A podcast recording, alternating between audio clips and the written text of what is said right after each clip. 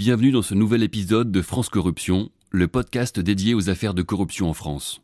Aujourd'hui, nous vous proposons de revenir sur l'affaire des sondages de l'Élysée, dont le procès s'est tenu en janvier 2022. Avant toute chose, nous rappelons que toutes les personnes citées dans ce podcast sont présumées innocentes tant qu'elles n'ont pas fait l'objet de condamnation définitive. Retour sur une affaire d'État, les sondages de l'Élysée. Entre 2007 et 2012, durant le quinquennat de Nicolas Sarkozy, la présidence de la République a commandé pour plus de 9 millions d'euros d'enquêtes d'opinion à des sociétés amies. C'est un rapport de la Cour des comptes qui met le feu aux poudres en juillet 2009. S'engage alors une bataille judiciaire inédite à laquelle journalistes et citoyens engagés vont prendre part. On découvre dans le secret du palais présidentiel un recours abusif au sondage, un mépris des règles des marchés publics et des arrangements entre amis. Des commandes ont en effet été passées pour plus de 9 millions d'euros à la charge du contribuable, quand bien même certaines avaient un objet manifestement personnel ou partisan. À l'automne 2021, Anticor a plaidé sa cause dans cette affaire.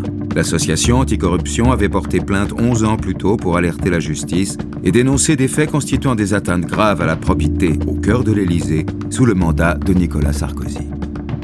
Claude Guéant, Patrick Buisson, Pierre Giacometti, Emmanuel Mignon, les noms des acteurs de cette affaire sont le reflet de toute une époque politique, le début des années 2000. Pour nous éclairer sur cette affaire et évoquer les coulisses du procès, nous recevons en fin d'épisode l'un des principaux acteurs de cette bataille judiciaire, maître Jérôme Carsanti, l'avocat d'Anticor, qui a plaidé pour cette affaire. Il est interviewé par des militants du groupe Anticor de Paris.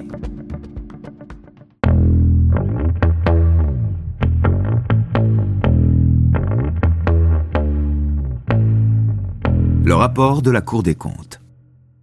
16 juillet 2009. Philippe Seguin, Premier ministre de la Cour des comptes, rend public le rapport de son institution intitulé Les comptes et la gestion des services de la présidence de la République. Le rapport examine l'exercice de l'année 2008 et il s'agit d'une première dans l'histoire de la République.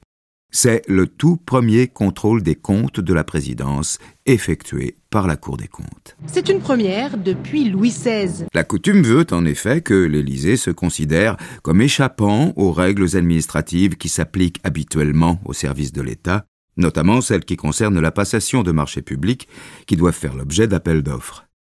Cette exception s'expliquerait par l'histoire. Selon Bernard Trichet, un des financiers de l'équipe Sarkozy à partir de 2007, qui déclare La présidence de la République a toujours été considérée comme l'héritière de la monarchie. C'est la coutume et non la loi qui régit ce fonctionnement hors du droit commun. C'est la prérogative régalienne par excellence. Pourtant, ces usages vont être levés par Nicolas Sarkozy lorsqu'il accède à l'Élysée en 2007.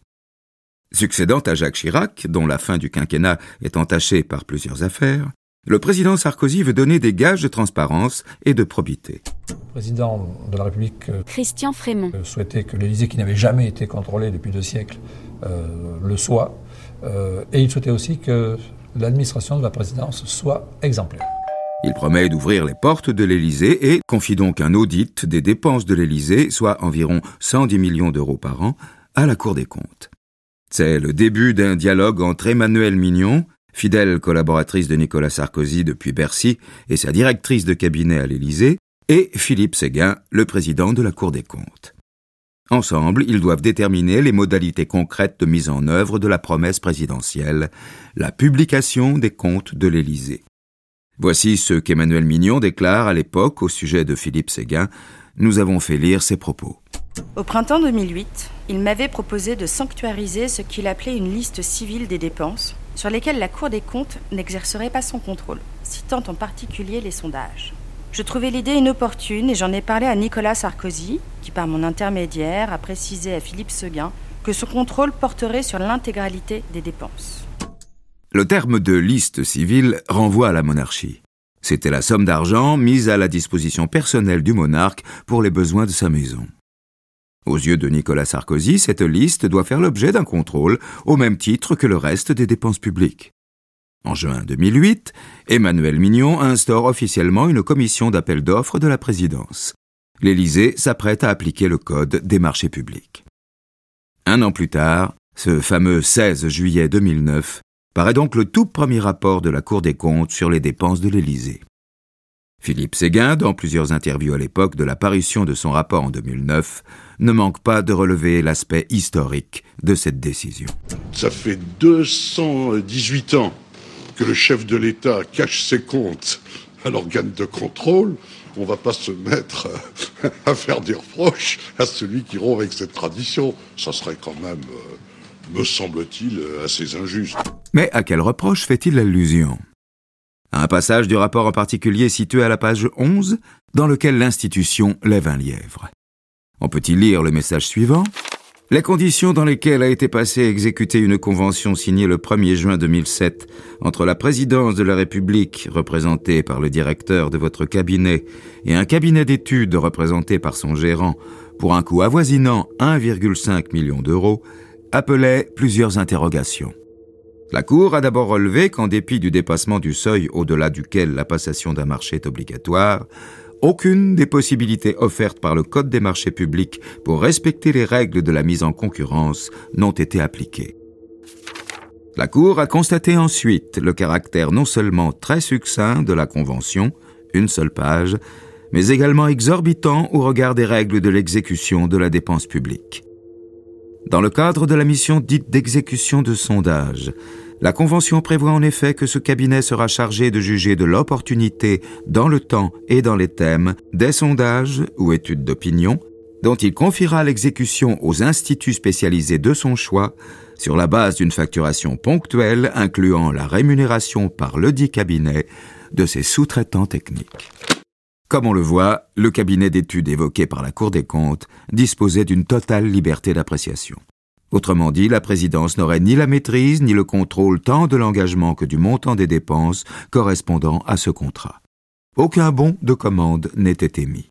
La présidence recevait l'étude accompagnée d'une facture indiquant le titre du sondage et sa date de réalisation, sans aucun autre élément permettant d'attester de la réalité du service fait et de son coût réel.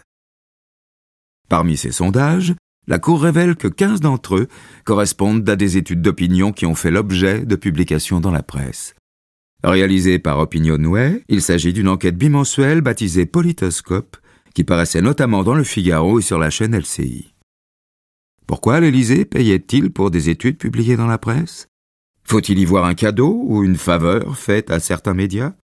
Ou plutôt une double facturation mise en place par le cabinet d'études? Mais la première question que tout le monde se pose à la lecture du rapport, c'est celle de l'identité de ce fameux cabinet de conseil que la Cour des comptes prend soin de ne pas nommer. C'est Mediapart qui le révélera. Il s'agit de Publifact, une entreprise pilotée par Patrick Buisson, conseiller stratégique du chef de l'État, Nicolas Sarkozy. Mais qui est Patrick Buisson? En novembre 2021, Camille Dauxerre revient sur son parcours sur France Info. C'est ce qu'on appelle un homme de l'ombre. Ancien conseiller de Nicolas Sarkozy, la première fois qu'on le retrouve dans les archives, c'est ici en 1985. Programme économique du Front National C'est lors d'un rassemblement du Front National, dans ses mains un livre consacré à Jean-Marie Le Pen dont il est l'auteur.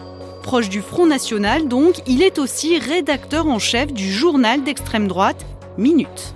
Après Minute, il passe par Valeurs Actuelles, puis intègre un média davantage grand public, LCI. Depuis 5-6 ans en France, on voyait monter dans toutes les enquêtes le thème de l'insécurité.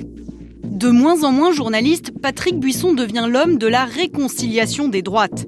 En 2007, il quitte les plateaux télé et devient conseiller de Nicolas Sarkozy, alors candidat à la présidentielle. Il doit l'aider à gagner des voix d'extrême droite. Historien et journaliste venu de l'extrême droite, Patrick Buisson rencontre Nicolas Sarkozy en 2005. Il obtient rapidement sa confiance et joue un rôle déterminant pendant sa campagne présidentielle de 2007. En lui remettant la Légion d'honneur, Nicolas Sarkozy déclare Il y a très peu de personnes dont je puisse dire si je suis là, c'est grâce à eux. Patrick Buisson est de cela. À l'Élysée, le président Sarkozy fait de Buisson son plus proche collaborateur. Le Palais signe avec sa société Publifact le 1er juin 2007 un contrat prévoyant une rémunération mensuelle de 10 000 euros ainsi que la fourniture de sondages à sa libre appréciation dans un budget annuel de 1,5 million d'euros.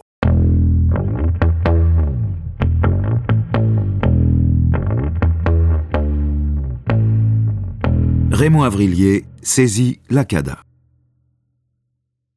Le 4 août 2009, un mois après la publication du rapport de la Cour des comptes, un certain Raymond Avrilier, maire adjoint honoraire de Grenoble et citoyen engagé, rédige un courrier à la présidence de la République. Il y demande la communication des prestations de conseil et sondage de l'Élysée de 2007 à 2009, et notamment les appels d'offres et les factures. Raymond Avrilier se saisit là du droit qu'a chaque citoyen de consulter les documents administratifs. Sans réponse de l'administration interrogée, le citoyen peut saisir la CADA, la Commission d'accès aux documents administratifs, qui peut forcer la main à une administration récalcitrante si elle estime que la requête est justifiée. La présidence ne répond pas à Raymond Avrilier. Le 4 octobre, ce dernier saisit donc la CADA qui émet un avis favorable à la communication de ces documents. Mais la présidence refuse toujours de les communiquer. Le 14 décembre 2009, Raymond Avrilier dépose donc au tribunal administratif de Paris un recours en annulation du refus de la présidence de la République. Parallèlement, le 5 octobre 2009, à l'occasion de l'audition du ministre chargé des relations avec le Parlement consacré au budget de la présidence, la Commission des finances de l'Assemblée nationale rend publique la liste des quelques 200 sondages payés par l'Élysée. Les députés socialistes pointent un problème majeur, Beaucoup des sondages commandités par l'Élysée finissent dans la presse. Y aurait-il des médias partenaires de la présidence? Le Figaro a par exemple publié le 4 janvier 2008 un article intitulé Les vœux de Sarkozy jugés convaincants, avec à l'appui un sondage Opinionway. Dans le même temps, l'Élysée avait déboursé 11 960 euros pour un sondage post-test des vœux du président commandé par Publifact et réalisé par Opinionway au soir du 31 décembre 2007. Autre cas problématique, le 1er octobre, Publifact a facturé plus de 15 000 euros pour une enquête sur le climat politique en Île-de-France, exécutée par l'IFOP, au moment même où l'UMP cherchait à départager ses deux candidats pour la tête de liste aux élections régionales de mars 2010 en Île-de-France, Valérie Pécresse et Roger Carucci. Le 14 octobre 2009, sur son blog, la députée socialiste Delphine Bateau publie un compte-rendu de l'audition du directeur de cabinet de l'Élysée, Christian Frémont, par la Commission des finances de l'Assemblée. Première question.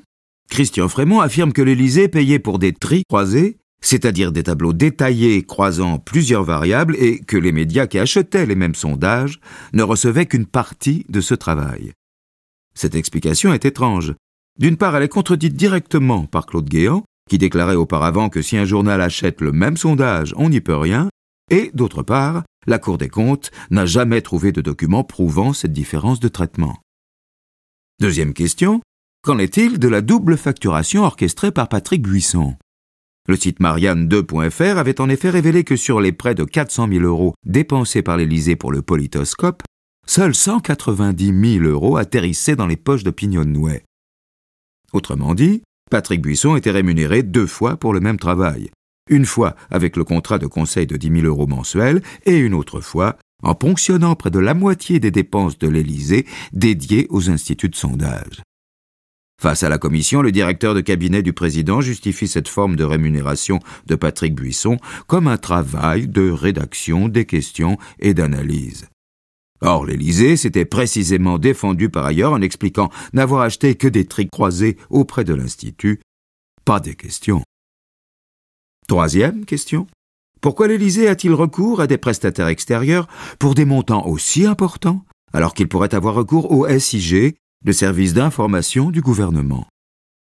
Le SIG, qui dépend de Matignon, a en effet à sa charge trois missions analyser l'évolution de l'opinion publique et le traitement médiatique de l'action gouvernementale, informer le public de l'action du Premier ministre et du gouvernement, piloter et coordonner la communication gouvernementale.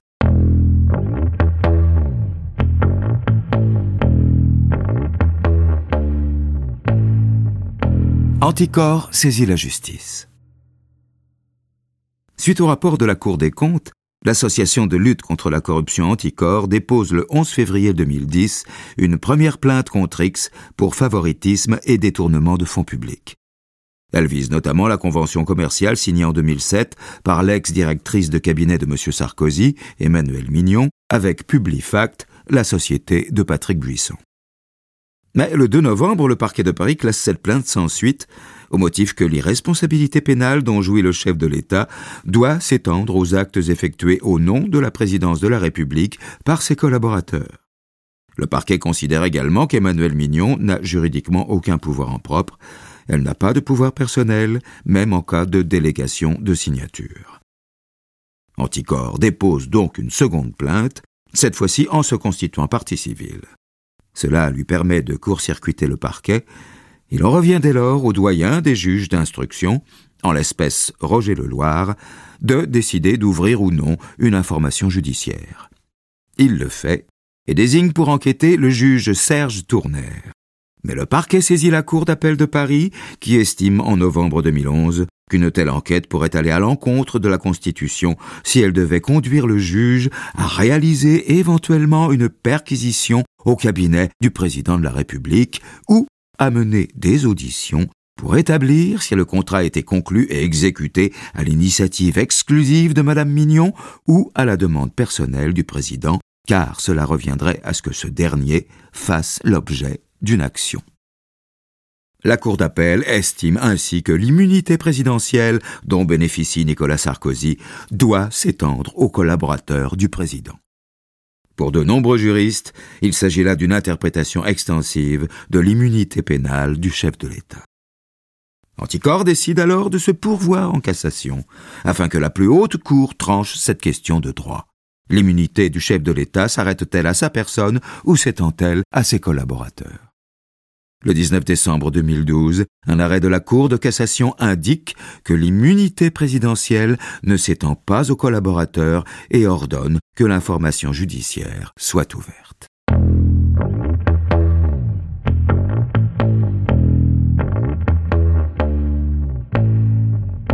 Nouvelle révélation. Dans le sillage de ces interrogations et dans les années du quinquennat Sarkozy qui vont suivre, plusieurs autres rebondissements autour des dépenses liées au sondage vont émerger. En avril 2011, Mediapart révèle que le ministère de la Défense avait commandé des sondages confidentiels sur des questions qui touchaient à la politique intérieure française et au parti présidentiel. Il s'agissait au début de mesurer l'efficacité des éléments de langage utilisés par Gérard Longuet sur la livraison d'armes aux insurgés en Libye et la sécurité des ressortissants français en Côte d'Ivoire dans l'émission Le Grand Jury diffusée par RTL, LCI et Le Figaro.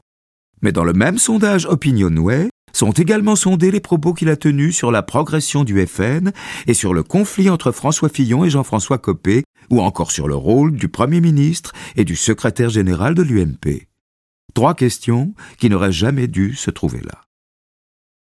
Quelques mois plus tard, en novembre 2011, un rapport de la Cour des comptes révèle que les dépenses en communication des ministères ont augmenté de près de 50% entre 2006 et 2010.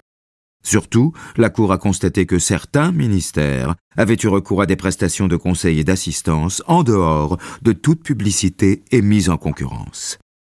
Et de nouveau, dans son viseur, se trouve le cabinet de conseil Giacometti, Perron et Associés. Déjà épinglé pour ses prestations fournies à l'Élysée, on découvre alors que la société travaille également pour le cabinet du Premier ministre, 694 000 euros de commandes, le ministère du Budget, 692 000 euros, mais aussi les ministères de l'Intérieur, de l'Immigration, de la Justice.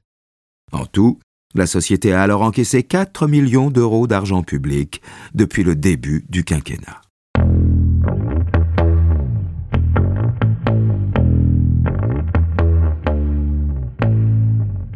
Les sondages sont rendus publics. Le 17 février 2012, soit deux ans et demi après sa première demande à l'Élysée, Raymond Avrilier obtient enfin gain de cause.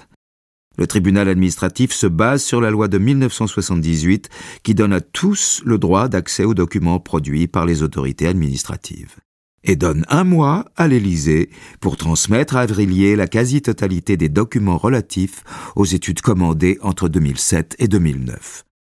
Les factures, les commandes et appels d'offres liant l'Élysée et les cabinets d'études chargés de commander les sondages. Une victoire pour Avrilier qui s'interroge. Je m'étonnais que personne n'ait fait cette démarche avant moi alors que des parlementaires demandaient une commission d'enquête. Je voulais savoir comment était utilisé l'argent de l'Élysée, car j'ai une inquiétude sur le fait que ces sondages aient été utilisés par l'UMP ou dans le cadre d'une campagne électorale. Le 20 avril 2011, deux mois après le jugement de la Cour d'appel, la présidence se pourvoit en cassation, mais elle se désiste le 12 octobre.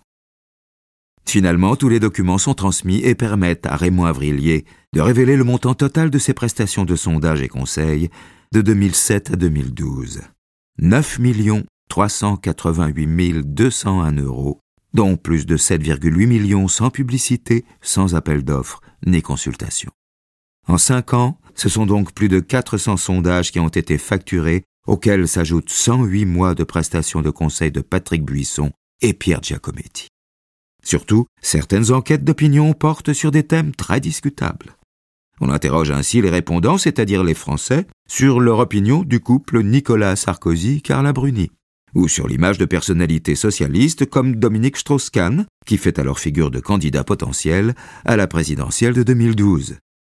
Raymond Avrillier, qui a reçu quatre cartons de documents, explique que ces documents montrent une addiction sondagière, une conduite à la petite semaine, au GPS des sondages.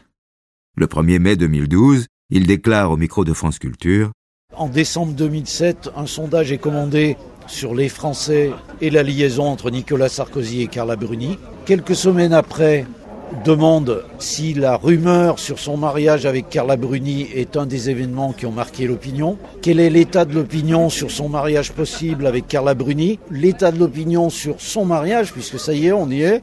Et quelques semaines plus tard, c'est pensez-vous que Carla Bruni représente plutôt bien ou plutôt mal la France à l'étranger? Le tout suivi d'un sondage toutes les semaines sur le comportement de Nicolas Sarkozy par rapport à sa vie privée, concernant sa vie privée et l'opinion, qui est d'ailleurs très mauvaise, de l'opinion sur son comportement concernant sa vie privée. Certain nombre de ces sondages portent sur euh, des élections des têtes de liste UMP en Ile-de-France pour les régionales ou les têtes de liste UMP pour les élections européennes. Mais aussi, tous les mois, dès 2007 et en 2008 et en 2009, pour l'instant j'ai que ça, il y a un sondage chaque mois sur les élections présidentielles de 2012. On peut s'interroger sur le fait que ces sondages concernent plus un parti politique ou un candidat au présidentiel qu'un président de la République. Ce sera au juge, et pas seulement au juge administratif ce coup-là, de regarder ce qui concerne la suspicion de financement par une personne morale, la présidence de la République, d'un parti politique, l'UMP. En février 2011, un sondage interrogeait les Français sur l'intervention au journal télévisé de France 2 de Dominique Strauss-Kahn, alors probable candidat à la présidentielle. Un autre sondage se penche sur l'électorat écologiste et l'opinion des sympathisants socialistes. On interroge par exemple les Français sur les qualités requises pour être un bon candidat ou un bon premier secrétaire du PS. Il ne s'agit là que d'un échantillon. Les policiers de la brigade de répression de la délinquance économique, chargés de cette enquête avec le juge d'instruction Serge Tournaire, ont épluché une masse d'archives colossales. Celle-ci révèle une présidence Sarkozy dépendante au sondage, qui en commande en moyenne pour 2600 euros par jour, plus 1500 euros pour les analyses de Patrick Buisson et du cabinet Giacometti, Perron et Associés. Au total, près de 7,5 millions d'euros hors taxes seront ainsi déboursés entre 2007 et 2012 pour sentir l'opinion. Nicolas Sarkozy recevait même directement certains scores sur son portable, comme l'a confié le publicitaire Jean-Michel Goudard sur procès verbal. Pour prendre des décisions, on a besoin de savoir si ça passe ou si ça casse, justifiera plus tard Claude Guéant.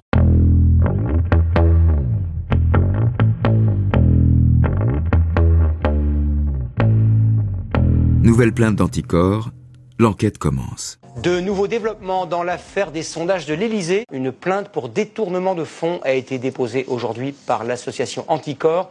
Elle vise indirectement Nicolas Sarkozy et Patrick Buisson, qui étaient chargés des études d'opinion à l'Elysée, des études qui n'auraient pas fait l'objet d'appels d'offres. Face à ces révélations et sur la base des documents obtenus par Raymond Avrillier sur la période 2007-2012, Anticor va déposer une nouvelle plainte le 8 octobre 2012 et se constituer partie civile au chef de détournement de fonds publics, complicité et recel. Anticor, par la voix de son avocat Jérôme Carsanti, fonde son accusation sur l'inutilité de certains sondages pour les Français. Elle vise en particulier la convention commerciale signée en juin 2007 par l'ex-directrice de cabinet de Nicolas Sarkozy, Emmanuel Mignon, avec Publifact, la société de conseil de Patrick Buisson. Cette convention concède à Publifact le versement annuel de 1,5 million d'euros en conseil et sondage, et ce en sus d'une rémunération mensuelle de 10 000 euros versés à Buisson. La convention est à reconduction automatique. Par le biais de cette convention, Georges Buisson, fils de Patrick et gérant de sa société, obtient pour 300 000 euros de commande, Ipsos pour 1,8 million d'euros, Opinionway et l'IFOP pour 550 000 euros chacun. C'est ce contrat qui avait été épinglé par la Cour des comptes, car il était passé sans qu'aucune des possibilités offertes par le Code des marchés publics pour respecter les règles de la mise en concurrence n'ait été appliquée. On l'a vu, la Cour d'appel de Paris s'était opposée à ce qu'un magistrat enquête du fait de l'immunité pénale du chef de l'État. Mais la Cour de cassation finit par donner gain de cause à Anticor. Elle casse et annule l'arrêt et l'enquête se voit confiée au juge d'instruction Serge Tournaire, qui a également mis en examen Nicolas Sarkozy dans le dossier du financement libyen. Le 3 juin 2015, le juge ordonne la mise en garde à vue de six personnes proches du chef de l'État. Les anciens secrétaires généraux de l'Élysée, Claude Guéant et Xavier Muscat, l'ancienne directrice de cabinet de Nicolas Sarkozy, Emmanuel Mignon, les anciens conseillers à l'Élysée Jean-Baptiste de Froment et Julien Volpré, et le publicitaire Jean-Michel Goudard. Trois ans plus tard, en 2018, le parquet national financier termine enfin son enquête et le 6 novembre, il requiert le renvoi en correctionnel des proches de Nicolas Sarkozy et des instituts de sondage concernés.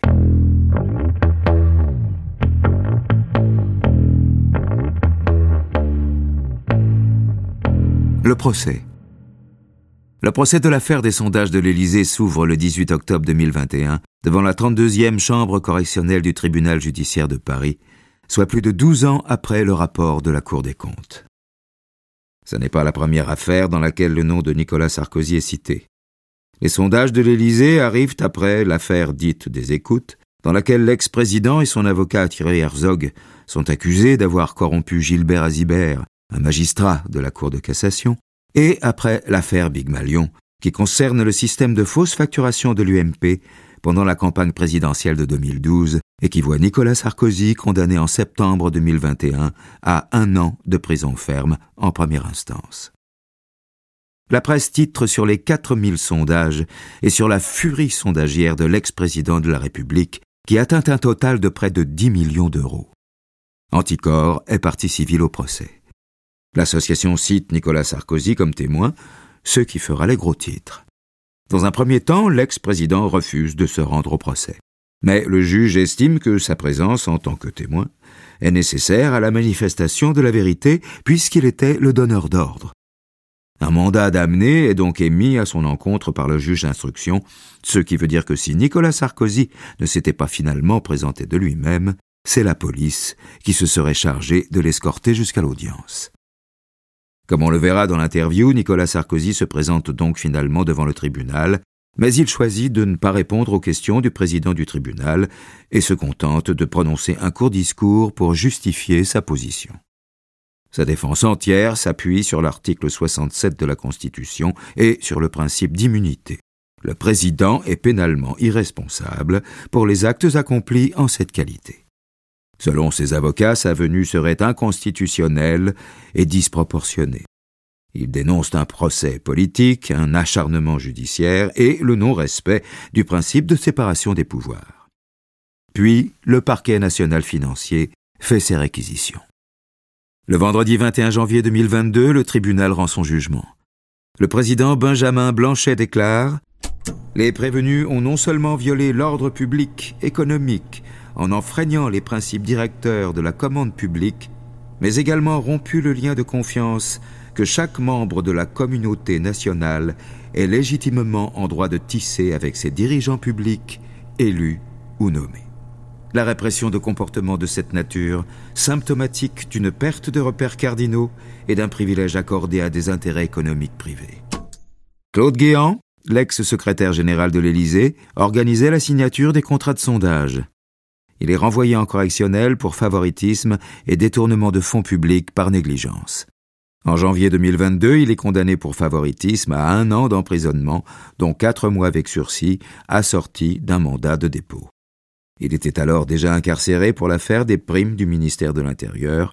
Il est le seul à faire appel de sa condamnation. Emmanuelle Mignon était la directrice de cabinet de Nicolas Sarkozy. C'est elle qui a signé le premier contrat avec Publifact et elle est renvoyée pour les mêmes motifs. En janvier 2022, elle est condamnée à six mois de prison avec sursis.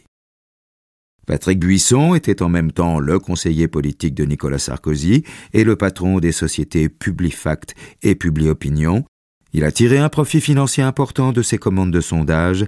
Lui et ses sociétés ont reçu au total 3,3 millions d'euros de l'Élysée pendant le quinquennat. Il est renvoyé pour recel de favoritisme, détournement de fonds publics et abus de biens sociaux. En janvier 2022, il est condamné à deux ans de prison avec sursis et à 150 000 euros d'amende. Les sociétés Publifact et Publiopinion sont condamnées respectivement à des amendes de 500 000 euros et 50 000 euros. Nocom, la société de Pierre Giacometti, écope de 300 000 euros d'amende et Ipsos, 1 million d'euros pour recel de favoritisme. Pierre Giacometti était le patron de la société Giacometti Perron qui donnait des conseils en stratégie à Nicolas Sarkozy il a tiré lui aussi un profit de ses commandes d'études en les facturant plus de 2 millions d'euros. En janvier 2022, il est condamné à six mois de prison avec sursis et 70 000 euros d'amende. Jean-Michel Goudard était le conseiller stratégie de M. Sarkozy. C'est lui qui a signé les reconductions des contrats avec Publifact après le départ d'Emmanuel Mignon, accusé de favoritisme et mis en examen en 2016. Il décède en 2020. Julien Volpré était conseiller technique de Nicolas Sarkozy, chargé de l'opinion. Il participait à la commande et l'analyse des sondages, renvoyé pour le même motif. Il est finalement relaxé. Pour entrer dans le détail de la procédure judiciaire, nous vous proposons maintenant le témoignage de maître Jérôme Carsanti, l'avocat d'Anticor dans cette affaire.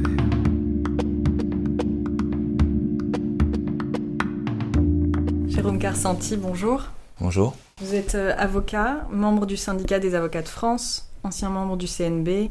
Vous êtes également membre du conseil d'administration de la Maison des lanceurs d'alerte et du comité éthique du journal Le Monde. On retrouve dans les affaires que vous portez la lutte contre la corruption, la défense de la probité, de l'intérêt général, notamment auprès d'associations anticorps. Est-ce que vous pourriez nous parler de votre engagement auprès de cette association? Euh, rapidement, euh, je suis rentré au sein de l'association euh, dans les années 2005-2006, association qui était une toute petite association et pour laquelle j'avais été très séduit puisque elle prenait deux choses importantes. D'abord l'éthique et elle s'inscrivait à ce moment-là dans l'idée qu'il fallait réagir au choc émotionnel et politique de l'élection de Jean-Marie Le Pen au second tour la qualification de Jean-Marie Le Pen au second tour de l'élection présidentielle. Et j'avais été effectivement euh, sensible à cette idée que des élus viennent dire, eh bien en fait les élus sont des gens éthiques, sont des gens qui combattent pour l'intérêt général. Et c'est une minorité qui fabrique du discrédit, qui fabrique en réalité quelque chose qui vient fragiliser la démocratie. Et il faut que les élus se saisissent de la question éthique pour donner du sens à la politique, redonner du sens à la politique. Et donc, euh, on voit bien aujourd'hui à quel point la démocratie est en danger. Anticorps, parce qu'elle défend la démocratie, est au cœur, j'allais dire, des débats contemporains. J'étais un des premiers euh, euh, militants, qu'on était dans un petit cercle, hein, à un moment donné, quand la question s'est posée, parce qu'il faut quand même se souvenir que dans les années antérieures à 2007, 2008, etc., au moment des années Sarkozy, on est indigné par la pratique du pouvoir la pratique du pouvoir de Sarkozy, c'est euh, tout d'un coup euh, euh, bah, le, défi permanent à la loi. Et, donc, on a un parquet qui est sous tutelle, on a une presse qui est quand même pas tout à fait libre, en tout cas pas au point où elle est aujourd'hui, et on a une loi qui interdit l'action des associations. La loi, elle dit même que la corruption étrangère a pour monopole d'action le ministère public. Donc en fait, on a un moment où on est juste indigné et où la, politique ne peut pas répondre à l'indignation citoyenne. Et, ce qui euh, fait qu'à un moment donné, on se dit, euh, bah, il faut peut-être que on se saisisse, même euh, en dehors des champs habituels. Bah, c'est là, on se dit, bah tiens, si on faisait une action. Pérol, c'est un scandale à l'époque. Hein. L'affaire Pérol, c'est un scandale. Il y a une commission d'enquête parlementaire, il y a la presse qui s'agite, il y a des, Mais, mais finalement, personne ne se saisit de ce dossier. Est-ce que vous pourriez nous rappeler euh, l'affaire Perrol L'affaire Perrol, qui était François Perrol François Perrol, c'était le secrétaire général adjoint de l'Élysée, sous Nicolas Sarkozy, en charge des questions économiques et financières. On est en pleine crise financière, on s'en souvient, et il y a euh, une redistribution, en tout cas une réflexion autour du système bancaire, mondial et français. Et dans cette tourmente, il y a une réflexion au sein de l'Élysée, d'ailleurs qui est issue de qui est très ancienne, hein, qui est euh, la question de la fusion des banques populaires et caisses d'épargne. Et euh, on a un secrétaire général, François Perrol, qui va s'occuper de la fusion de ces deux instances bancaires, de ces deux grandes banques, et qui va se faire nommer à la tête de BPCE constitué, nouvellement constitué. On considère à ce moment-là que c'est un vrai conflit d'intérêt. On va le qualifier, nous, de prise illégale d'intérêt. Je le dis tout de suite pour éviter la diffamation, il sera relaxé à la fin. On est en quelle année là?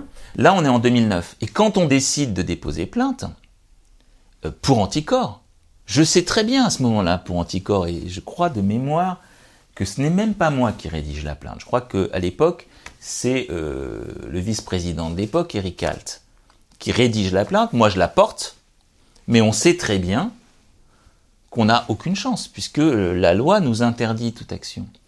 Mais à partir du moment où on va déposer la plainte, et moi je me souviens encore comme si c'était hier de ce moment, lorsque je dépose cette plainte, moi j'ignore tout du fonctionnement en fait des médias, comment ça marche, quels sont les ressorts, etc.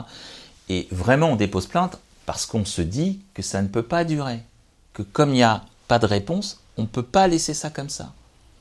Et donc, on dépose la plainte et dans la foulée, j'ai un appel de l'AFP. Je ne sais pas comment ils ont eu l'info qu'il y avait une plainte au parquet d'anticorps.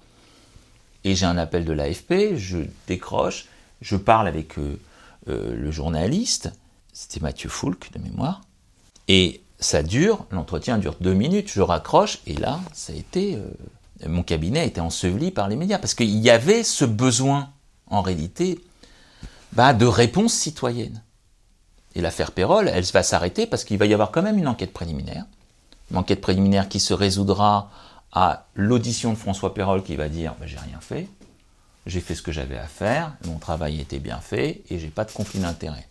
Classement sans suite, et après on poursuivra, et notamment je poursuivrai avec, euh, avec un syndicat pour aller jusque devant la Cour de cassation qui va reconnaître d'ailleurs un arrêt de principe intéressant, puisqu'il va reconnaître l'intérêt à agir d'un syndicat pour des questions de probité, alors qu'on nous avait opposé l'irrecevabilité, etc. Mais je ne rentre pas dans le détail. Mais voilà, mon, mon, combat et, la naissance de mon combat avec Anticor, c'est d'abord un engagement pour sauvegarder, ou en tout cas pour défendre l'idée du politique, et deuxièmement, après, un engagement judiciaire. L'affaire qui nous intéresse, c'est l'affaire des sondages de l'Elysée. Est-ce que vous pouvez euh, nous dire votre premier souvenir de cette affaire? Alors on est, je crois, toujours dans ces années 2009 et euh, on a été euh, séduit, je dois le dire, par le coup médiatique. Et on s'est dit, finalement, on gagne peut-être pas juridiquement, mais on gagne politiquement. C'est-à-dire qu'on fait avancer la cause anticorruption parce qu'on donne de l'écho à ce qui reste normalement tu. Et donc, euh, publication du rapport de la Cour des comptes, en juillet 2009. Et euh, on n'a pas tout le rapport. C'est ça qui est intéressant. On a les conclusions du rapport. Et les conclusions du rapport, elles sont assez intéressantes puisqu'elles viennent dire, sans rentrer trop dans le détail, mais en gros, qu'il y a des instituts de sondage qui ont des pratiques étranges, puisque à la fois, euh, on va dire qu'il y a des sondages qui sont facturés plusieurs fois au même prestataire, et donc Publifact, qui est la, société montée par euh, Patrick Buisson, bras droit, éminence grise de Nicolas Sarkozy, euh, n'est pas cité dans le rapport. Hein. On parle d'une société, tout est un peu opaque. Mais il dit aussi qu'il y a une convention qui est passée entre une société Publifact et l'Élysée, et que cette convention, elle laisse, c'est ça qui était aussi très intéressant sur le plan politique. Sur le plan politique, on a Patrick Buisson, président de la société Publifact, qui se voit au terme de cette convention libre de fixer le quantum des sondages, euh, la nature des sondages, l'objet des sondages, et euh, pour un prix qui est euh, totalement libre. C'est-à-dire qu'en fait, il avait carte blanche.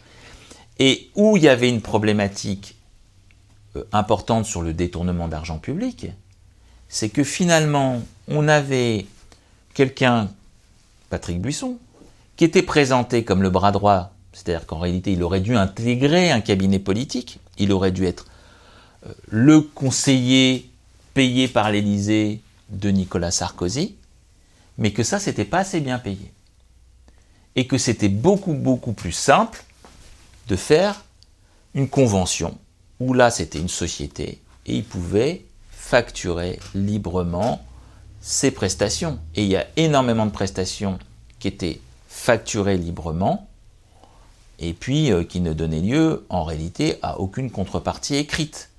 Donc on avait un conseiller occulte hein, qui avait une rémunération fixe et puis des rémunérations variables sur les sondages qu'il commandait librement en quantité voulue. Et donc c'était euh, un puissant fonds avec de l'argent public. Et on dit aussi que le code des marchés publics, c'est ça qui était intéressant, c'est que le code des marchés publics n'avait pas été respecté. Et, donc c'est à commencer, si vous voulez, une réflexion autour est-ce que le code des marchés publics s'applique un à l'Élysée et deux à des sondages? On reçoit ça, on voit ça, on lit ça, et on dit, bah, on a déjà marqué un point dans l'affaire Pérol, tentons le coup dans l'affaire des sondages. Parce que en droit, on a raison. Et en tout cas, on s'appuie sur quelque chose pour le coup là qui, n'est pas la presse, qui est un rapport de la Cour des comptes, présidé à l'époque par Philippe Seguin. Sur ces faits, l'association anticorruption euh, Anticor dépose plainte pour délit de favoritisme le 10 février 2010. Dans quel état d'esprit êtes-vous au moment de ce dépôt de plainte? Combatif, toujours. Très combatif, et je sais, et peut-être que rétrospectivement c'est, prétentieux de le dire, euh, mais je me dis à ce moment-là, tu vas vivre un enfer, parce que s'attaquer à Sarkozy dans sa toute-puissance de l'époque, euh, je me dis, mon cabinet, ça va... Je sais pas ce qui va se passer. Donc j'ai à la fois le, sentiment d'une certaine gravité, un gros esprit de combativité, mais une inquiétude. Je travaille ma plainte. À l'époque, je crois que c'est Jean-Christophe Picard qui préside l'association. Euh, mais je suis un peu seul, hein, au fond. Là, euh, vous savez que sur le plan procédural, euh, il faut, quand on dépose une plainte, d'abord une plainte au procureur de la République, et on sait que il faut attendre trois mois pendant lesquels c'est gelé. Au bout de trois mois, la partie civile retrouve ses droits et elle peut déposer une plainte avec constitution de partie civile, ce qui lui permet de voir désigner un juge d'instruction. Donc, on dépose la plainte au parquet, on n'en attend rien du parquet, par définition, puisque le parquet, on sait qu'il est aux ordres. Hein. Et là se passe quelque chose d'assez intéressant sur le plan procédural c'est qu'au moment de la plainte avec constitution de partie civile, on a des réquisitions, ce qui n'arrive jamais. Normalement, quand vous faites une plainte avec constitution de partie civile, vous demandez au doyen de désigner un juge d'instruction, c'est quasiment automatique. La seule condition, c'est que la plainte vise une infraction existante et que les faits ne soient pas prescrits. Mais au stade de la plainte avec constitution de partie civile, il y a une automaticité, c'est qu'un juge d'instruction est désigné. Sauf dans des cas exceptionnels où à ce moment-là, on a des réquisitions du procureur de la République qui viennent dire non, n'enquêtez pas pour une raison majeure. Et là, le procureur de la République va effectivement faire des réquisitions aux fins de non informer. Il dit, vous n'ouvrez pas d'enquête, vous n'ouvrez pas d'information judiciaire parce que vous ne pouvez pas le faire. Et qu'est-ce que va invoquer le procureur de la République? Il va invoquer l'immunité du chef de l'État. Et il va dire, il y a une immunité qui est prévue par l'article 67 de la Constitution, qui protège l'Élysée, et par définition, vous visez Nicolas Sarkozy, même si ma plainte était contre X, hein, elle visait bien sûr le premier euh, représentant de l'État, mais elle visait euh, l'ensemble des gens ayant participé à la fabrication de cette infraction, de ces infractions. J'y reviendrai parce que je vise deux infractions. Je vise le détournement de fonds publics et le, délit de favoritisme. Mais je reviendrai sur le, sur le détournement de fonds publics. Le procureur de la République, à ce moment-là, qui est-il? C'est Marin.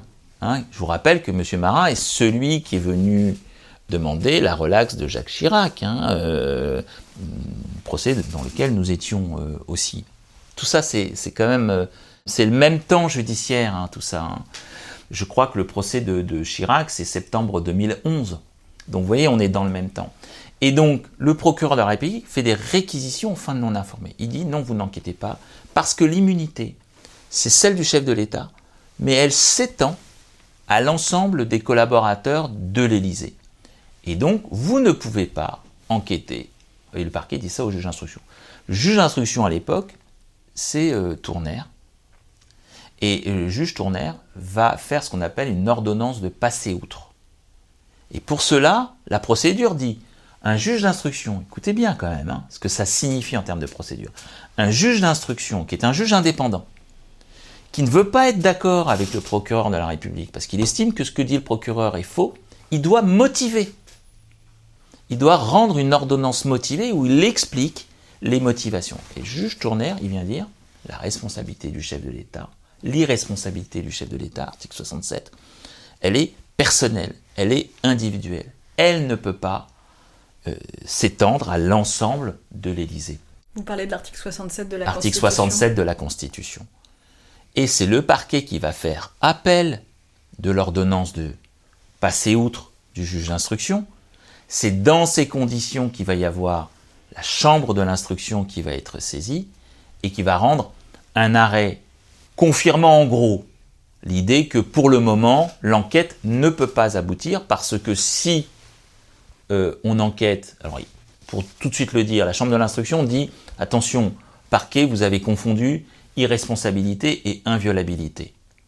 Vient dire en réalité l'irresponsabilité pénale, elle est propre au chef de l'État, mais le chef de l'État ne peut pas répondre le temps de son mandat des questions qui vont lui être posées au nom de l'inviolabilité. Article 67, alinéa 2.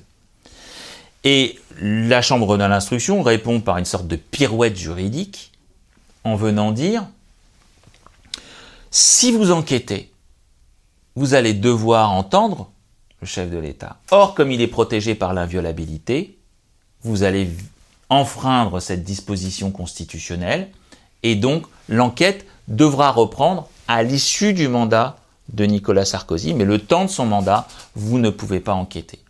On va faire un pourvoi en cassation. Est-ce que vous pourriez euh, nous expliquer la position justement d'anticorps que vous défendez à ce moment-là? À ce moment-là, et, d'ailleurs ça va être repris au moment du témoignage de Nicolas Sarkozy, c'est toujours la même rhétorique, on dit une chose simple. Ok, responsabilité pénale du chef de l'État. Je dis, un, il y a ce qu'on appelle une faute détachable des fonctions. L'irresponsabilité, et d'ailleurs l'article 67 de la Constitution le dit, c'est irresponsabilité dans l'exercice des fonctions. Or, je considère à ce moment-là, mais je ne serai jamais suivi, d'ores et déjà, mais je, je vais le développer jusqu'au bout, je considère à ce moment-là que quand il y a des dépenses de sondage, pour savoir si euh, son mariage avec Carla Bruni, euh, ça a des effets positifs dans l'opinion publique, pour savoir euh, quels ont été les effets sur l'opinion publique de telle intervention de François Hollande ou de tel opposant politique. Je considère qu'il n'est plus dans les fonctions du président de la République, mais qu'il est ou dans ses dépenses personnelles, ou dans ses dépenses d'opposants politiques, et que donc on est dans une faute détachable et que l'infraction que je visais de détournement d'argent public est donc une faute qui l'engage lui personnellement, quelle que soit l'irresponsabilité visée par l'article 67. C'est le premier argument. Deuxième argument, ce que je dis, c'est bah, l'irresponsabilité pénale, c'est une irresponsabilité personnelle. Un homme peut être irresponsable pénalement. C'est une dérogation qui, par définition, ne peut qu'être personnelle. Et donc, vous ne pouvez pas l'étendre et vous êtes en train de faire de l'Élysée une citadelle imprenable qui viendrait euh, couvrir d'une immunité euh, théorique un ensemble de personnes qui ont concouru à la réalisation de cette infraction. Et donc, je disais à cette époque, ça n'est pas possible.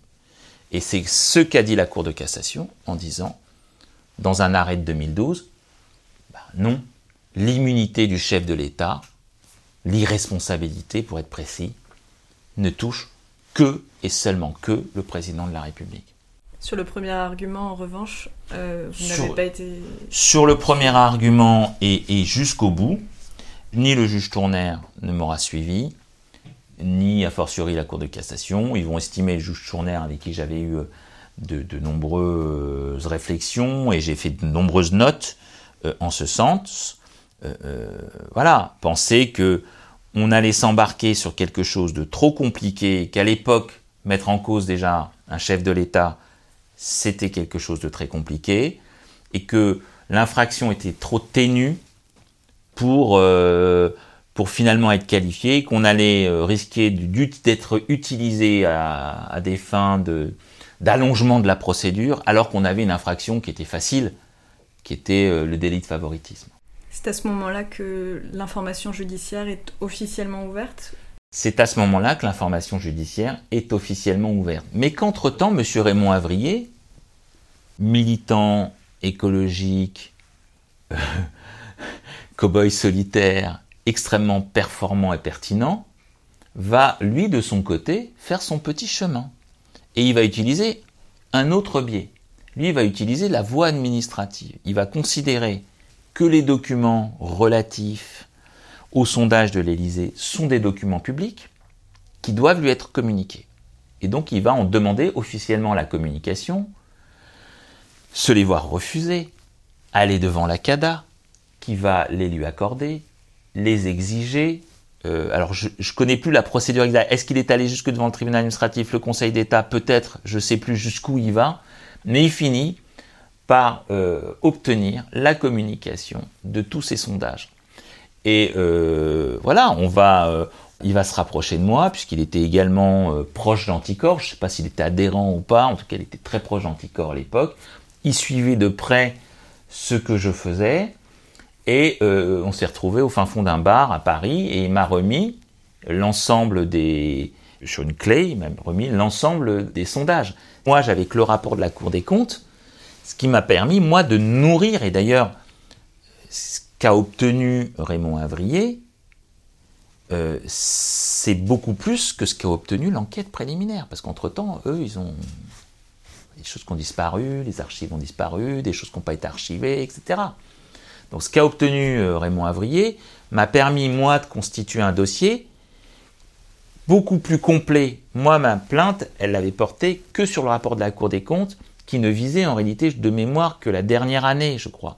Et moi, j'ai pu remonter, grâce au document de Raymond Avrier, j'ai pu remonter aux cinq ans précédents. Et donc, j'ai fait à ce moment-là une nouvelle plainte avec constitution de partie civile. Il y a eu un moment donné où il y avait deux, euh, procédures. deux procédures, parce qu'il y avait une, enquête. Comme j'ai fait une nouvelle plainte, j'ai fait une nouvelle plainte au parquet, puisque je ne pouvais pas aller tout de suite devant le juge d'instruction, il fallait que je laisse passer les, les trois mois. Donc j'ai refait une plainte simple. Il y avait l'arrêt de la Cour de cassation qui renvoyait le dossier devant le juge d'instruction, mais qui était partiel. J'ai attendu trois mois, j'ai fait une plainte avec constitution de partie civile, et au bout d'un moment, j'ai demandé la jonction des deux dossiers. C'est comme ça qu'on est arrivé avec un dossier complet.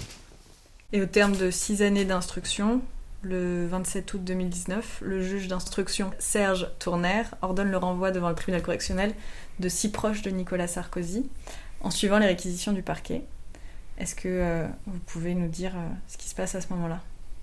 Bah après, euh, une fois que l'ordonnance de, renvoi a été rendue, bah on n'attend plus la, date d'audience, si vous voulez. Bon, moi, c'est une immense satisfaction, hein, parce que c'est c'est énormément de travail pendant, pendant six ans. Donc on a Emmanuel Mignon, Claude Guéant, Jean-Michel Goudard, Julien Voltré, Patrick Buisson et Pierre Giacometti. Ça, c'est pour les personnes physiques. Et quatre sociétés, Publifact, Publiopinion, Nocom et l'Institut Ipsos France, qui sont renvoyés pour des infractions de favoritisme, recel de favoritisme, détournement de fonds publics ou négligence à l'origine d'un détournement de fonds publics. C'est l'ensemble des infractions. On a une procédure qui dure 11 ans euh, avant d'aboutir à un renvoi devant le tribunal correctionnel. Qu'est-ce que vous pouvez nous dire de ces délais? Ils sont insupportables ils sont insupportables parce que parce qu'en réalité, on le sait quand on est euh, avocat, euh, partie civile, mais les magistrats le savent et la justice le sait, plus le jugement s'éloigne du fait générateur, moins on considère que le trouble à l'ordre public est important. C'est une sorte de dilution de l'importance de l'infraction avec le temps. D'ailleurs, vous voyez que quand on dépose une plainte, là c'est la presse et partout, quand on arrive au jugement 11 ans après, tout le monde s'en fout.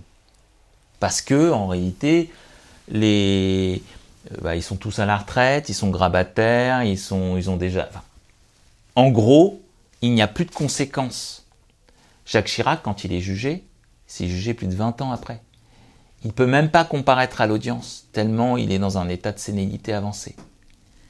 Euh, Claude Guéant, quand il comparait, il a déjà été condamné à d'autres reprises, il est tout maigre, éploré, euh, il a plus de fonction, il représente plus rien.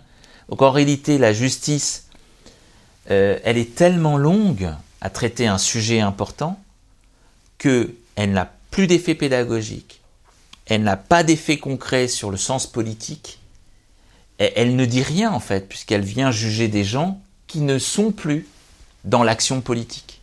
Donc c'est terrible à tout point de vue. Et finalement, la justice, une fois saisie, ben, une fois qu'elle rend ses décisions, même quand elle condamne, elle n'ose pas condamner fort.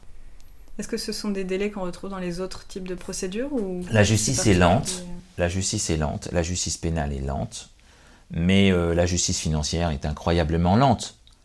Elle est incroyablement lente pour plusieurs raisons.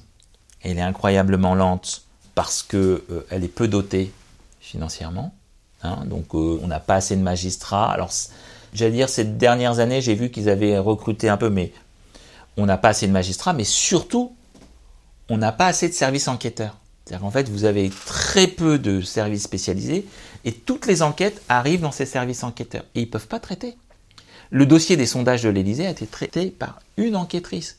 Et comme c'est d'une grande complexité, une fois que vous êtes plongé dedans, vous ne pouvez pas le passer à votre collègue, il ne peut pas remonter l'ensemble du système. Donc, en réalité, vous n'avez pas assez d'enquêteurs, vous n'avez pas de volonté politique sérieuse de traiter la, lutte anti-corruption. Et, euh, et, là, je ne vais pas plaider dans le sens des avocats, mais euh, vous avez une utilisation des droits de la défense par les avocats des mises en cause de haute technicité. C'est-à-dire que le code de procédure pénale est très compliqué. 90% des, gens qui sont jugés sont jugés, ils n'ont pas forcément beaucoup de moyens. Et donc le code de procédure pénale n'est pas forcément épuisé dans son utilisation. Là, vous avez des gens qui ont des moyens, dont euh, la réputation est en cause, dont l'avenir politique est en cause. Et donc eux, ils savent très bien ce que je vous disais tout à l'heure sur la longueur des procédures et sur l'intérêt d'éloigner au maximum le moment où ils vont être jugés. Parce qu'ils savent que tant qu'ils ne sont pas jugés, ils sont présumés innocents et qu'ils peuvent continuer à exercer. Dupont-Moretti aujourd'hui, Alexis Collère aujourd'hui, sont toujours en poste. Et donc plus on éloigne le moment judiciaire, plus ils peuvent continuer tranquillement à exercer. Et comme ils ont les moyens de financer une défense de haute technicité, ils prennent les meilleurs avocats de France. Hein. Euh, vous avez les plus grands pénalistes qui s'occupent d'eux, ce qui rend aussi la, mission de l'avocat d'anticorps plus difficile parce qu'on a moins de moyens tout seul je suis à Saint-Maur, euh, j'ai pas 50 collaborateurs, hein, j'ai, euh, moi je vis pas avec Anticor, je vis avec tous les autres dossiers. Eux, ils peuvent vivre avec un dossier euh, comme celui d'Alexis Colère. Ils mettent trois collaborateurs à temps plein sur Alexis Colère. Moi, je peux pas. Donc en réalité, il y a une inégalité des armes qui est liée aussi à l'inégalité des moyens du combat judiciaire et qui fait que ils ont tout intérêt à faire traîner. Et lorsqu'on arrive à l'audience, on a des questions prioritaires de constitutionnalité, on a des exceptions de nullité, on n'a pas encore fini. Le procès s'ouvre le 18 octobre 2021. Comment vous préparez votre plaidoirie? Est-ce qu'il y a des moments de l'audience particulièrement euh, révélateurs? Quand j'arrive en 2021, j'ai 10 ans de bataille judiciaire, un peu plus de 10 ans de bataille judiciaire avec Anticor. Donc je me suis déjà frotté à des grosses audiences.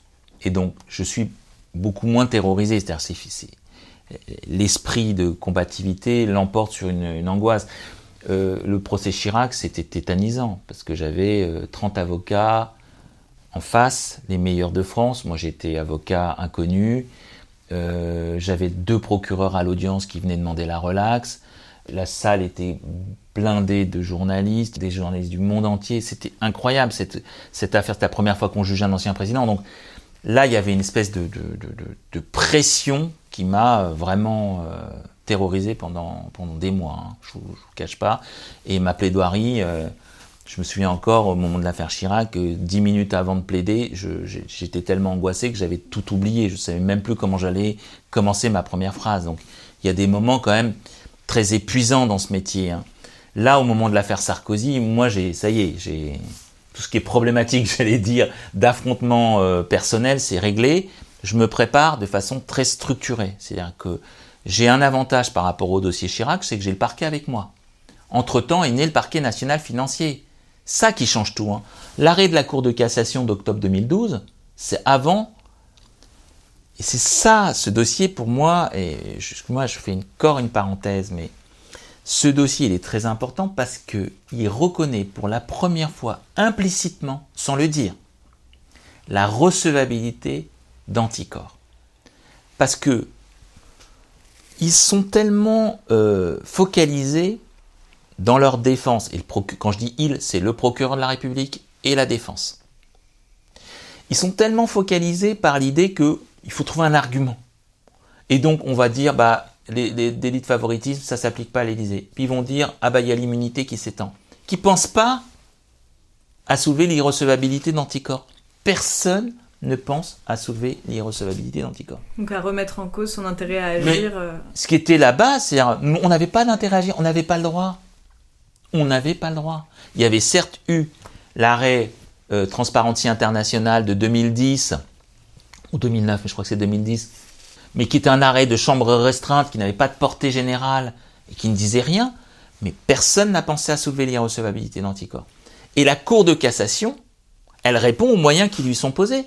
Comme on lui pose pas la question d'anticorps, elle dit il y a des lits de favoritisme, en tout cas vous pouvez pas. Et l'immunité, elle s'étend pas. Et donc, octobre 2012, arrêt vient reconnaître pour la première fois, et c'est en cela que c'est pour moi une victoire juridique et judiciaire énorme, elle vient reconnaître implicitement la recevabilité de cette association.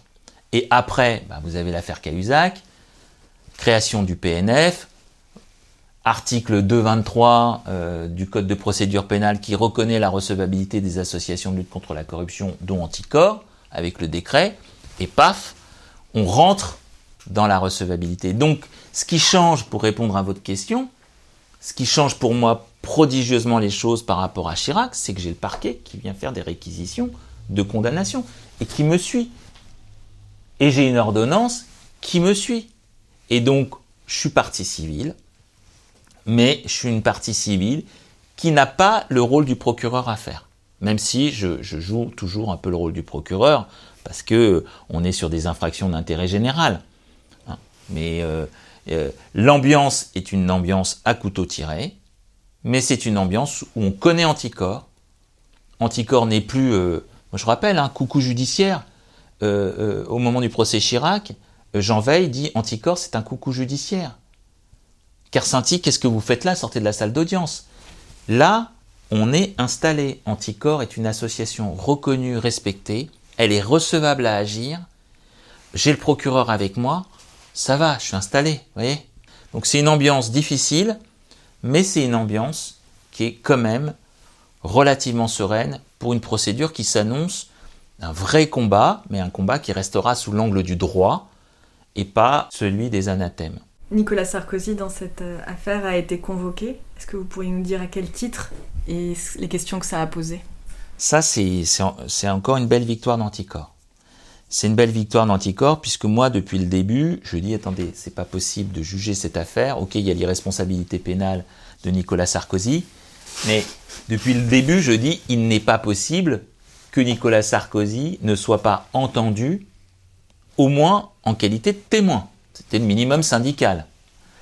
Donc j'avais fait cette demande d'acte devant euh, le juge d'instruction. Le juge d'instruction, juge Tournaire, avait convoqué Nicolas Sarkozy, qui avait fait savoir qu'au nom de son irresponsabilité, de son inviolabilité en tout cas, il ne pouvait pas répondre en sa qualité de témoin et il n'est pas venu. À l'époque, le juge Tournaire n'avait pas souhaité euh, ordonner euh, la convocation de Nicolas Sarkozy avec l'appui de la force publique.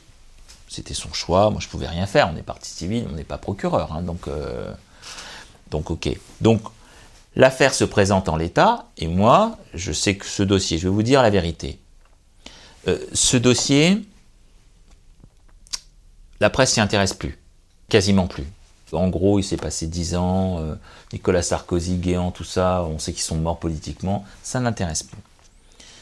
Moi, j'ai un, une question de droit que, je me pose, et que je trouve inadmissible fondamentalement, et là en tant que citoyen, que euh, Sarkozy ne comparaisse pas, au moins comme témoin.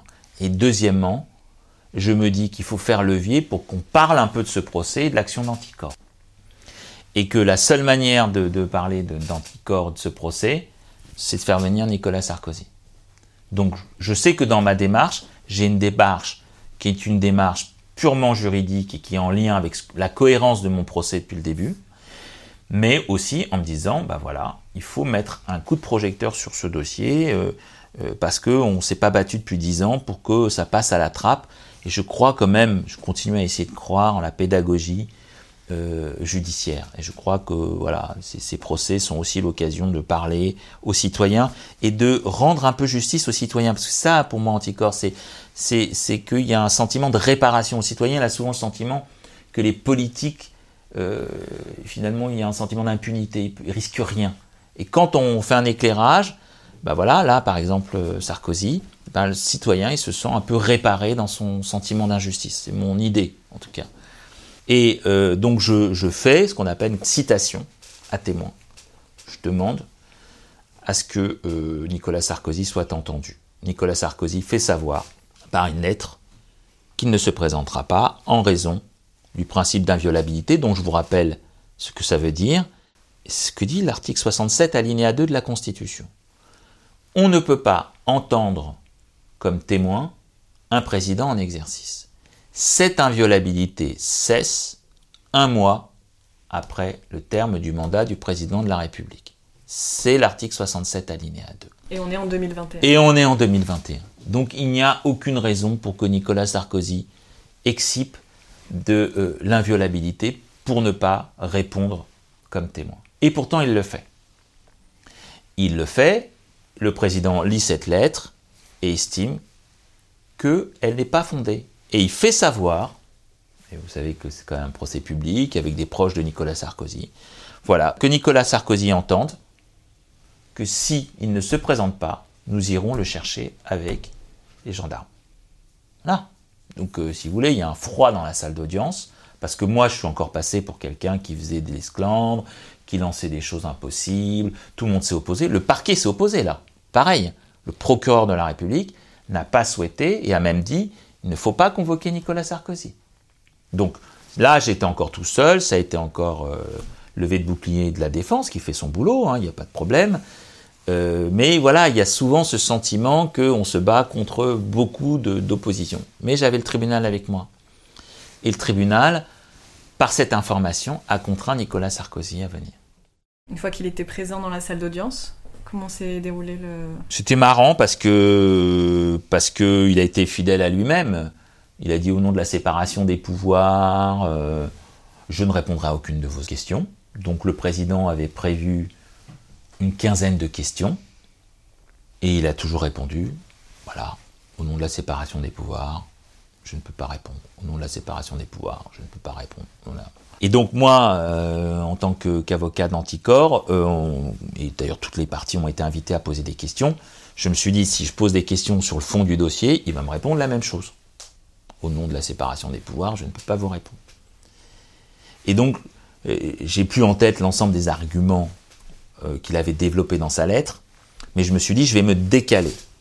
Et je vais plutôt me placer, non pas sur le terrain du fond du dossier, mais lui demander d'expliquer son raisonnement juridique.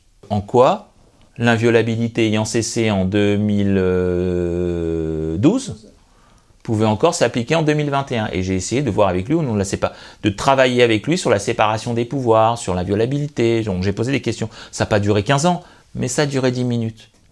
Et 10 minutes où il m'a pas répondu, je ne peux pas vous répondre au nom de la séparation des pouvoirs, et il a été obligé, un peu, d'articuler quelques raisonnements qui se sont vite heurtés à l'absurdité du raisonnement. Et moi, c'était une satisfaction juste intellectuelle. Mais au moins, il avait répondu, et au moins, à mon sens, il était apparu ridicule. Vous vous souvenez exactement de ces formules? Non. Là, je vous dirai pas, euh, je vais trahir, mais... Euh... Ah, je voulais lire. L'irresponsabilité est définitive. Je n'ai pas à répondre d'actes commis dans mes fonctions de président de la République devant un tribunal. À travers ma personne, les juges tentent de pratiquer une immixtion dans le pouvoir politique. J'ai été président de la République, c'est ma lecture de la Constitution, c'est une conviction. J'ai le droit d'avoir des convictions. Vous ne pouvez pas considérer que c'est dilatoire ou irrespectueux. C'est drôle, non?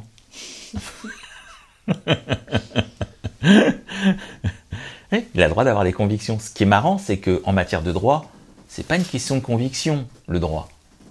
Le droit, euh, après, on peut avoir des convictions dans la vie, des convictions politiques, mais le droit, c'est quand même d'application stricte. Et moi, j'avais même été plus loin, parce que j'avais dit c'est une infraction.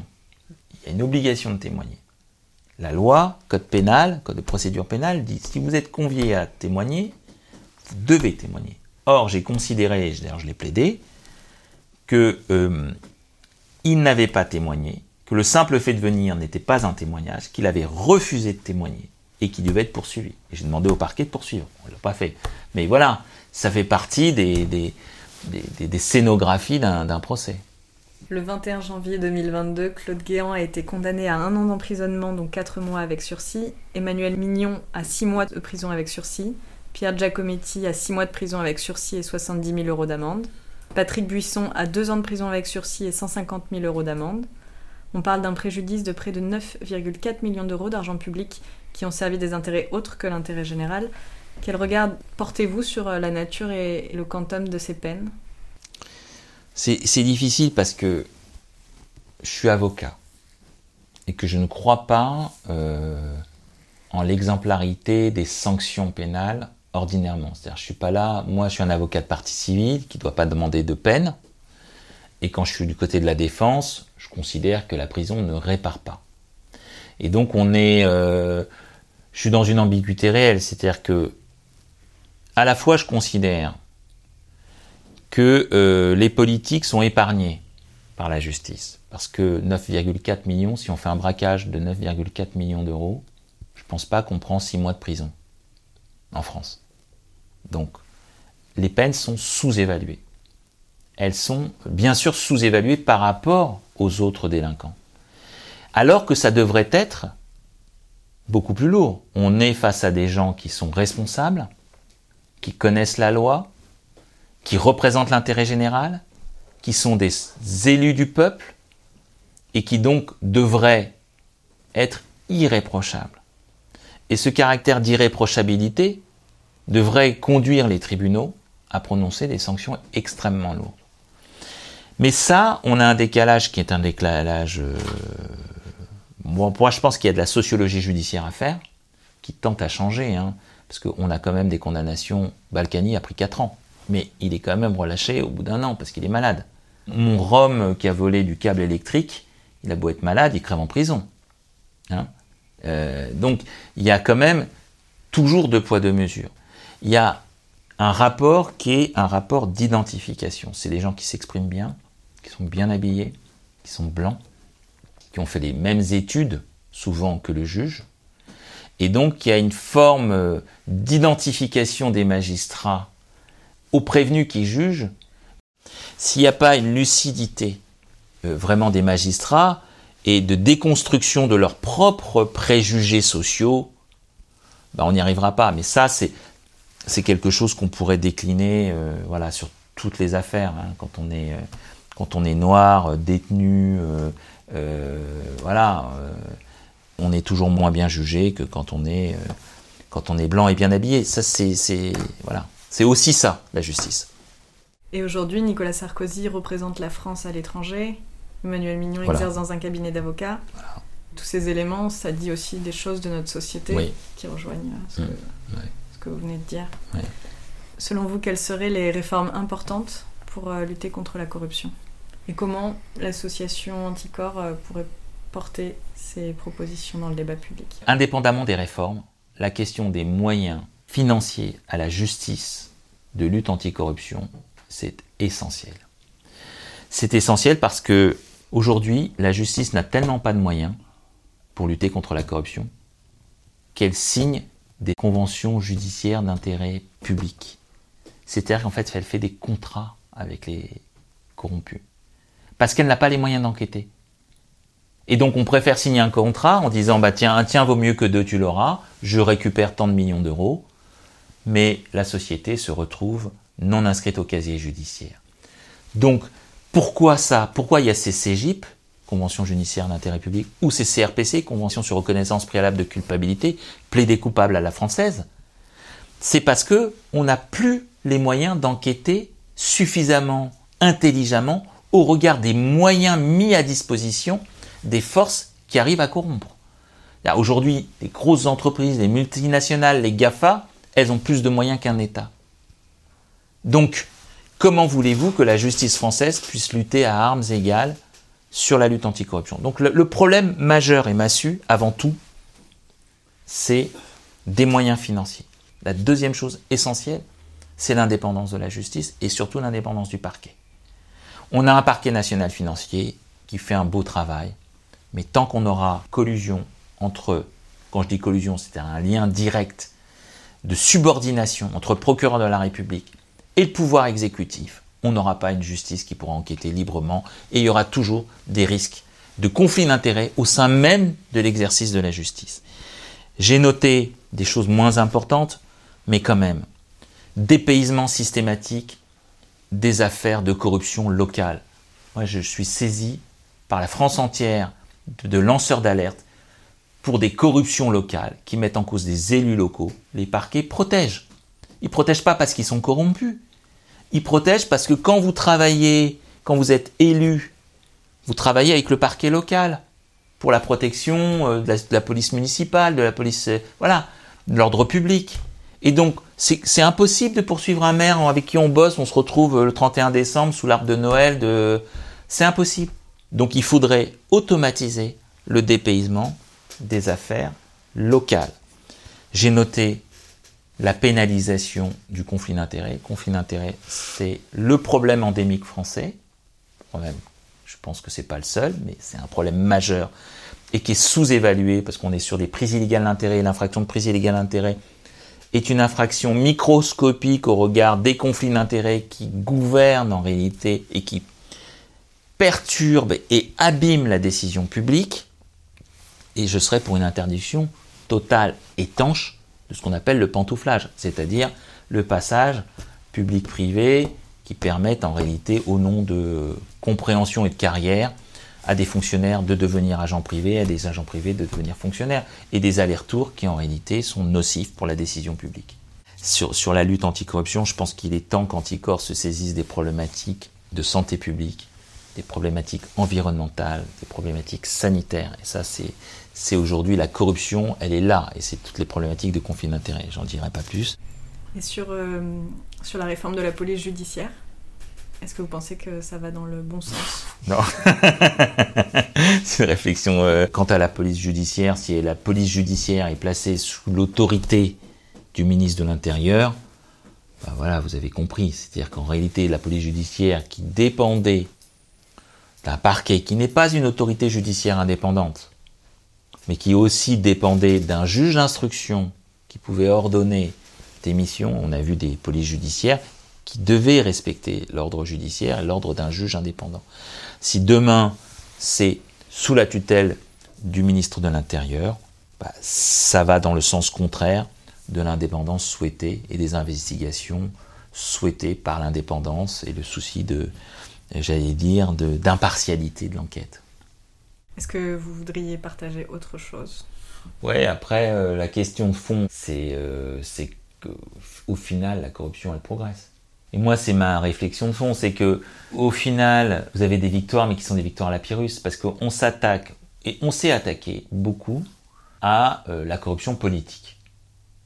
Hein, bon, les élus, le conflit d'intérêts, je ne dis pas que c'est pas important, c'est important. Mais en termes de coût pour l'État, c'est pas le plus grave. Et la corruption la plus importante, c'est la corruption qu'on voit pas, et il nous faudrait beaucoup plus de, de technicité, une justice beaucoup plus élaborée pour pouvoir aborder les vrais sujets de corruption. Je ne dis pas qu'on ne les aborde pas, mais on les aborde de manière euh, insuffisante au regard de la lutte nécessaire. Merci beaucoup. merci à vous. C'est la fin de cet épisode. Si vous avez aimé ce podcast, n'hésitez pas à vous abonner sur votre plateforme de podcast préférée. Vous pouvez nous suivre sur francecorruption.fr et sur Twitter où nous tenons une revue de presse sur l'actualité de la corruption. À bientôt.